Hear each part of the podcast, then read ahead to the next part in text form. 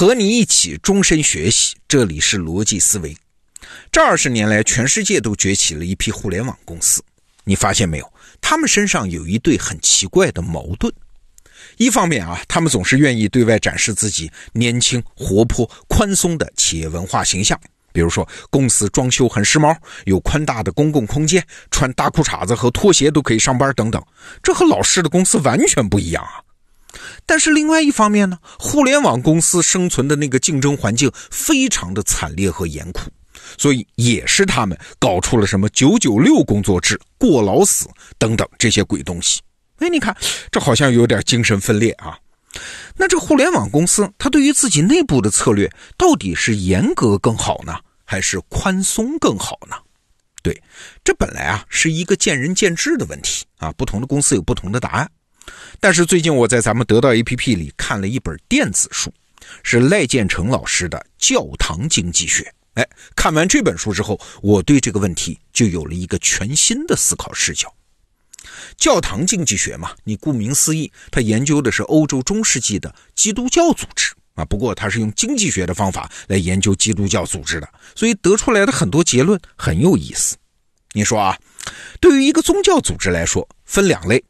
一类它的教规严格苛刻，门槛很高；而另外一类呢，它的教规宽松开放，门槛很低。那你说这两种风格的宗教组织，哪种它能够长久存在呢？很多人的第一反应当然是教规宽松、开放、门槛低的更受人欢迎啊啊！如果把宗教组织看成是一家企业，那企业当然要能广泛的吸纳社会各界人才，为最广泛的人群服务，这才有活力嘛。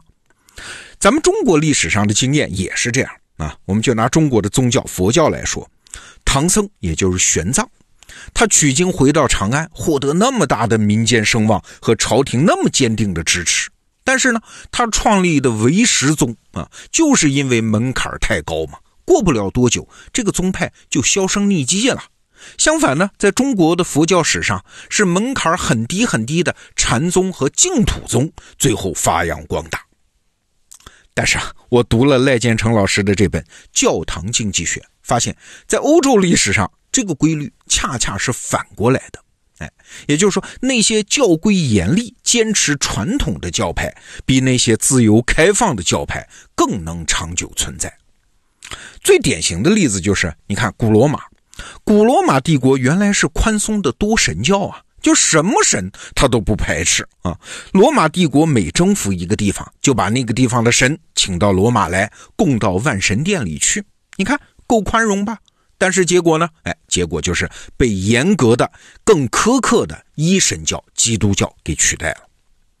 进一步的研究还发现啊，在欧洲历史上，教规严格的教派，他的信徒呢，家庭收入水平比较低，教育程度比较低，但是他每周参与教会活动的时间更多，对教会的捐献的比例，你别看他穷，他捐献反而更高。啊，虽然都是大老粗，但是大老粗们在一起，他反而组织力更强。这些教派他经得起风雨，能长久存在。那反过来看，那些自由宽松的教派啊，吸引了那些素质较高的信徒，也就是收入更高、文化水平更高的人。但这些人加入教派之后，对教派的参与和奉献就很少，看上去是什么谈笑有鸿儒，往来无白丁。但其实呢，组织力很薄弱的。一帆风顺的时候还好啊，你好我也好。但是，一旦遇到外界的变化，这队伍立马就不好带。嘿嘿，你看，个性自由解放和组织长久存续之间，好像是一对矛盾和冲突。那为啥有这个矛盾和冲突呢？哎，这就要从组织的功能说起。但凡是人类社会的组织啊，它都是为了实现某种功能的。对于社会来说，宗教的一个重要作用就是提升社会成员的道德水平啊。宗教嘛，它都是用什么天堂、地狱啊、今生来世啊来约束信徒多做善事，不做坏事。你可千万别小看这件事啊，这是一个社会正常运行的前提啊。社会成员普遍的高道德，从经济学上讲，就可以大量节省交易费用，提高人际交往和合作的顺畅度。啊，所以可以说，道德是啥？它是一种很重要的高价值的公共品啊，所以每个社会都需要自己的道德生产机制。我们中国古代社会的道德生产机制是儒家传统倡导的种种伦理啊，这个很特殊。但是在西方呢，这个道德生产机制就是宗教嘛。西方人去教堂做礼拜，神父们在上面讲来讲去，也大多都是这些道德信条啊。换句话说，我们可以把欧洲中世纪的各个教派看成是大大小小的道德生产工厂。那严厉的教派。他招募信徒的时候就比较严格啊，有共同核心信仰的人才能加入啊，这样组织内部的同质性就很高，遇到事情战斗力就比较强。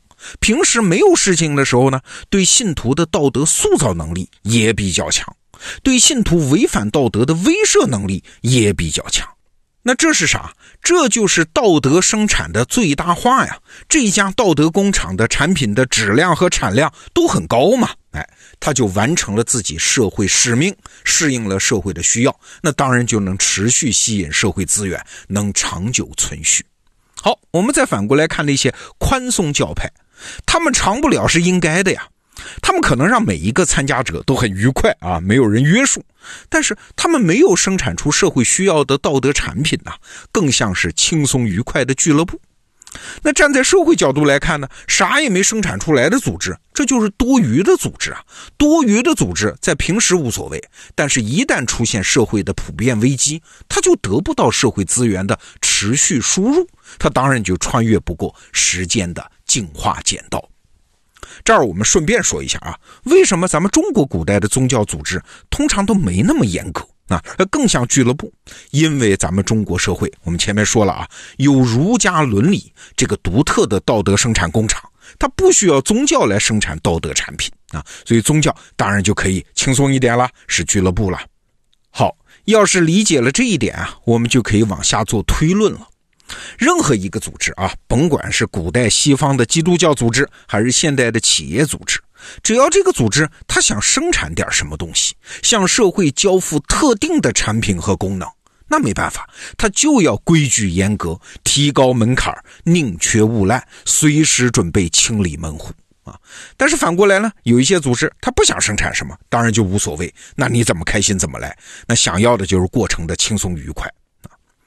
我还记得我们曾经介绍过那本奈飞文化手册，这就是典型的西方的好公司啊。这本书里面就一把扯掉了现代公司的那个温情脉脉的面纱。这本书里面就旗帜鲜明地说了一句话，说我们公司只招成年人。这句话听起来很简单啊，但是内涵其实非常的严厉。最近啊，我就听到很多公司老板都在说这句话：我们只招成年人。这句话的内涵有好几层啊。第一，公司不是员工的妈妈，他不会事无巨细、方方面面的照顾员工。第二呢，公司可能随时会给员工制造挫折感，而且在制造挫折感的过程中不会照顾你的感受。哎，到时候请你用成人的方式对待这些挫折感。第三，公司会不断提高筛选人的标准。你听听哈，这不就是最严厉的教派对待自己教徒的方式吗？不用惊讶，这是所有生产型组织，就像我们前面说的，只要他想向社会交付确定的结果和功能，这样的组织它就必然如此。为啥？因为只有这样，它才能打造出高效的生产协作体嘛。那听到这儿，你可能会觉得，哎呦，好刺耳，很不舒服。这公司不是集体吗？不是一个温暖的家吗？怎么在底层会是这么一副严厉的面目呢？哎，最近一位老板是这么跟我说的。他说：“描述一家公司的状态啊，我们可以用一个象限法啊，就是我们把效率高不高和员工的心情好不好当做横轴和纵轴啊，这就分成了四个象限。你脑子里可以画一下啊。那最好的状态呢，当然是公司效率又高，员工心情又好。嘿，但是对不起啊，这种状态叫啥？叫心流啊。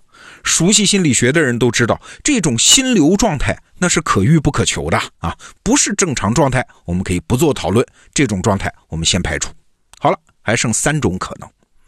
那效率不高，同时员工心情都不好，那这种公司压根就不该存在嘛，对吧？这也可以排除。哎，那就剩下两个象限，两种可能了啊。好，我们先看第一种，大家心情很好，但是公司的效率不高。啊。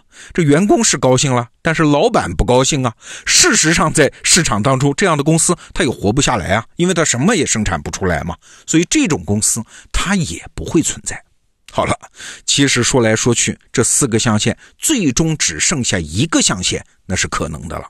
什么呀？就是效率很高，但是员工大家适度的容忍，心情不好啊。只有这种状态是可以持续的。所以，为什么所有的公司都是表面上宽松亲和，实质上严格约束啊？这算是一个扎心的解释吧。但愿我今天跟你聊这个话题没有破坏你上班的心情啊！好在明天是周末，您好好休息。明天咱们罗胖精选，再见。